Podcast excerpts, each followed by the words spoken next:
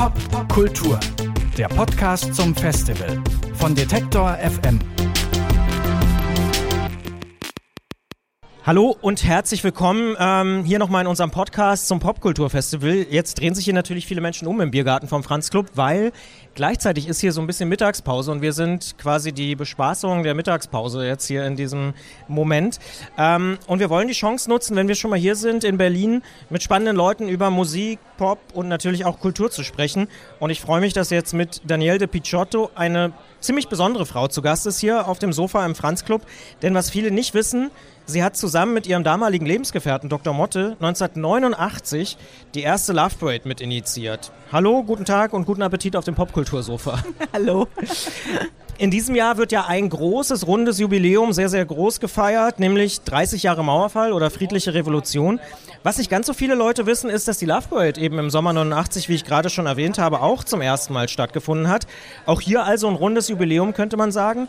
Ähm, wie muss man sich denn West-Berlin im Jahr 89 vorstellen? Also ähm, es war auf alle Fälle die Ende einer Dekade.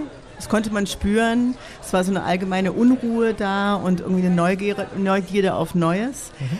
Ähm, und Berlin war eigentlich gerade in den Anfängen von Techno. Also es war ja so, dass es gerade so ein bisschen aus England rüber schwappte. Das heißt, eigentlich war irgendwie in den Clubs irgendwie so eine Mischung aus Hip-Hop, Neue Deutsche Welle, geniale Dilettanten, ähm, 70s-Partys waren extrem populär. Also es gab unglaublich viele 70s-Partys.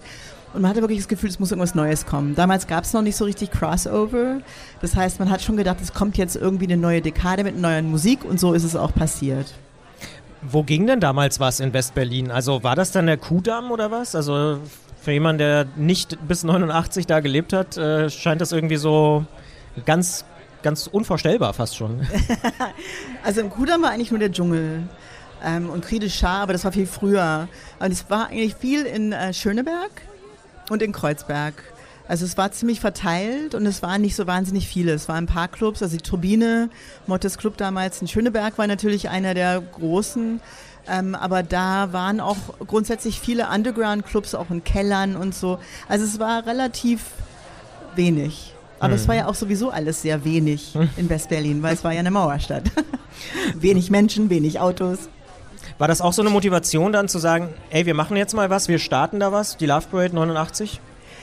Naja, also damals, ich bin 87 nach Berlin gekommen als Amerikanerin und ich hatte irgendwie, ich war sehr erstaunt, weil ich hatte nicht erwartet, dass es immer noch so ein Nachkriegsgefühl gibt. Also mein, Leute meiner Generation haben sich andauernd für den Krieg entschuldigt und ich habe immer gesagt, wieso entschuldigt ihr euch für den Krieg?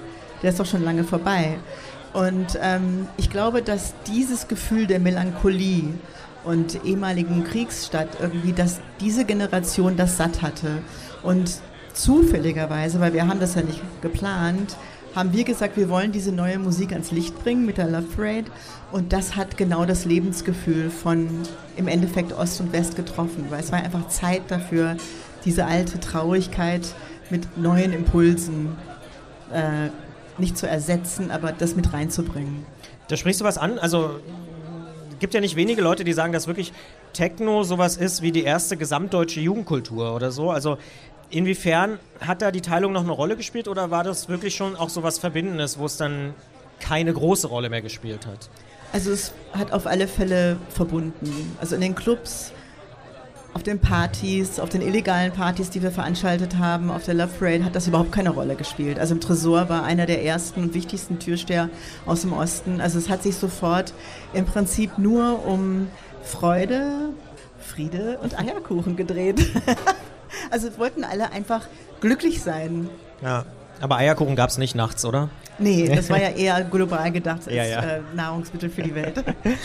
ähm, wenn wir jetzt nochmal so bei diesem runden Jubiläum sind, Mauerfall, direkt danach war ja auch Ostberlin total chaotisch, fast anarchisch teilweise. Also viele Gebäude haben leer gestanden, irgendwie die Eigentumsverhältnisse waren unklar, oft jedenfalls.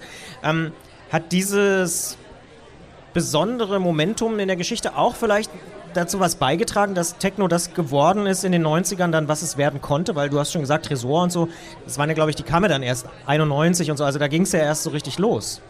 Naja, ich meine, es hat ja aus ganz vielen unterschiedlichen Sachen bestanden. Erstens war es ein Lebensgefühl, was ganz viele Leute angesprochen hat, also eine neue Musik, eine neue äh, politische Situation. Und ähm, dazu kam natürlich auch eine neue technologische Situation. Also das war ja nicht nur der, es war ja auch das Ande von einer ganz bestimmten ähm, elektronische, technologische Sache. Also plötzlich wurden Computer, die iPhones kamen, diese ganzen Sachen. Also es war wirklich ein Schnittpunkt, den man, glaube ich, selten so erlebt zwischen alt und neu. Also ein extremer, nicht so übergehend, fließend. Weil in dem Moment, wo die Mauer gefallen ist, kamen natürlich auch ganz viele Sachen in die Stadt rein, die vorher nicht so da waren. Und von daher gehörte diese Musikrichtung, dadurch, dass sie auch elektronisch war und so, zu den Anfängen von einer komplett neuen Welt. Und ähm, diese Anarchie, die dann auch bis 95 angehalten hat, hat einem die Möglichkeit gegeben, so viel wie möglich zu experimentieren. Und das hat natürlich, wenn man keine Geldsorgen hat und einfach nur rumexperimentieren kann, kann man riesige Sprünge machen. Und das ist damals passiert und ich glaube, das hat auch alles weitere sehr beeinflusst. Mhm. Also würdest du vielleicht sogar so weit gehen und sagen, dass Techno da dann wirklich so ein Brennglas auch so einer gesellschaftlichen Entwicklung war, weil viele Leute sagen ja 90, 91, 92, da ist zwar alles zusammengebrochen, aber es war auch alles möglich. Also es war irgendwie so ein, schon so ein ganz besonderer Moment. Absolut. Also das wirklich Be Besondere war, dass alle gleich waren in dem Moment, weil keiner wusste, was passiert. Wann hat man das mal, dass alles gleich, also alle gleich sind und ähm, das Geld keine Rolle gespielt hat. Weil Berlin war damals so unglaublich preiswert das, also vor allem nach Mauerfall konnte man ja auch einfach eine Wohnung übernehmen, indem man ein Schloss an die Tür. Das heißt, man musste nicht mal Miete zahlen. Und diese zwei Sachen, dass alle gleich sind und dass keiner sich um Geld Sorgen machen muss, und das ist aber andererseits auch keine äh, Gefahr. Also es gab ja keinen Crime oder so. Ne? Es war total ungefährlich im Vergleich zu New York oder anderen Städten. Ähm, war das wirklich für, also ich habe das als eine unglaublich inspirierende Sta äh, Zeitpunkt empfunden. Bis 95 war das das Paradies auf Erden. 1991, wir haben es auch vorhin schon kurz angesprochen, wird dann der Tresor eröffnet, äh, der erste feste Techno-Club, wenn man so will, auf der Lovebird in demselben Jahr, also 91 sind dann schon mehrere tausend Menschen, auch aus ganz Deutschland da. Ähm, hat sich da schon für dich dieser spätere Hype oder Erfolg abgezeichnet? Das waren ja dann Millionen Leute irgendwie später, Ende der 90er. Nee, für mich wurde das so 92, 93 klar. Da wurde es mir allmählich auch zu viel. Ich habe ja dann auch 94 komplett aufgehört, also 93, 94 und dann 95 waren es 1,5 Millionen. Ähm, da wurde es mir persönlich auch ein bisschen zu mainstreamig. Also ich bin nicht so ein Mainstreamer. Von daher habe ich dann gesagt, okay, ich gehe jetzt wieder zu kleineren Underground-Projekten, aber man konnte schon sehen, wer mitgemacht hat. Also wenn sich Politiker anfangen, daran, dafür zu interessieren, dann ist klar, okay, das geht jetzt in eine ganz andere Richtung. Mhm. Warum hast du dann für dich entschieden, dass es nichts für dich ist, weil es so mainstreamig war? Oder also gab es da irgendwie vielleicht auch einen auslösenden Moment? Oder kannst du das irgendwie festmachen? Naja, es war am Anfang schon sehr idealistisch gedacht und ähm, sehr individuell. Also es gab nicht irgendwie so ein Look, ähm, die Musik hatte sich ja auch noch nicht komplett, sagen wir mal, entwickelt, wobei die hört sich ja auch nie auf zu entwickeln. Ähm, und ich ich weiß nicht, mir wurde das zugleich. Also alle fingen dann plötzlich an, so ganz bestimmte Techno-Sachen zu tragen und sich in bestimmten Techno-Sachen zu identifizieren. Und ich wollte wieder. Ich denke da irgendwie so an Müllmänner-Outfits und Kuhflecken irgendwie. Also das war ja, dann schon so der genau, schlimme Mainstream, aber genau, irgendwie. Ja, ja. ja, genau. Also ich bin einfach nicht so ein Mainstream. Ich mag Sachen, die an Anfängen stehen und, und ungewöhnlich. Und das wurde dann zu glatt auch ein bisschen für mich. Also ich meine, es war natürlich, ich bin dann schon auf die Parade gegangen bis 96, weil dieses Gefühl, dass man zusammen, so viele Menschen zusammen in einer Veranstaltung ohne auch nur den geringsten Gewalt oder so, das ist schon ein Gefühl, wo man das Gefühl hatte, man ist mit einer ganzen Generation im gleichen Boot. Und das ist toll. Also das fehlt ein bisschen heute leider. Das hatte ja wirklich auch so ein Jugendbewegungsding. Ne? Aus Total. allen Orten in Deutschland sind die Leute da irgendwie in Autos Total. hingefahren ja. und Zügen. Also das Gefühl, auf der Straße zu sein und die ganzen Menschen, die ganzen Autos zu sehen und also das war schon, das erlebt man nicht so oft. Das war mhm. toll und so friedlich eben. Ne? Ja. Jetzt gibt es die Love Parade heute nicht mehr, ähm, aber Wave-Kultur, elektronische Musik sind natürlich immer noch da oder vielleicht sogar wieder extrem lebendig. Es gibt jede Menge Clubs und Festivals, gerade in Berlin logischerweise auch. Und na klar, da gibt es ja auch so Namen wie das Berghain oder so, das kennen auch Leute, die überhaupt nichts mit elektronischer Musik zu tun haben. Meine Mutter oder so, die wüsste auch, was das Berghain ist. Ähm, Führen solche Läden aus seiner Sicht diese Tradition der Anfänge irgendwie fort, was so 89 da angefangen hat? Oder ist das einfach was ganz anderes, eine Weiterentwicklung. Wie, wie siehst du das heute? Ach, ich sehe eigentlich beides. Also teilweise ist es irgendwie schon äh, so eine Weiterentwicklung dementsprechend, wie die Musik, die jeweilige Musik, die da gespielt wird, sich weiterentwickelt hat. Also irgendwie, äh, es gibt natürlich auch viele Nostalgiker, die das irgendwie festhalten wollen, vor allem die Anfang, Anfänge der 90er, was ich auch verstehen kann, weil es schön war. Ich bin kein Nostalgiker, also ich mag Sachen, die sich weiterentwickeln und ich finde, das gibt es beides. Also das kann man nicht so allgemein sagen. Hm. Gibt es eine Parade, an der du jetzt arbeitest, wo vielleicht auch nur ein paar hundert Leute immer kommen und wo du aber weißt, ah, das, wird, das wird das nächste große Ding? Nein. Naja, also ich glaube, dass irgendwie heutzutage es andere äh, Brennpunkte gibt als damals.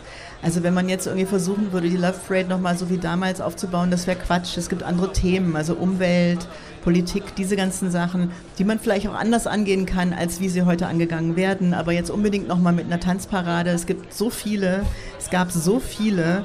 Ich denke, man muss mal wieder was Neues machen. Mhm.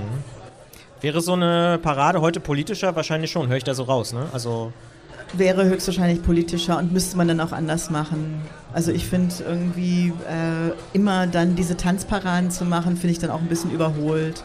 Also Demonstrationen an sich finde ich natürlich total wichtig, aber ich glaube, man müsste vielleicht auch eine ganz neue Art äh, finden, wie man auf politische Themen aufmerksam macht. Vielleicht hm. muss das neu erfunden werden von der neuen Generation.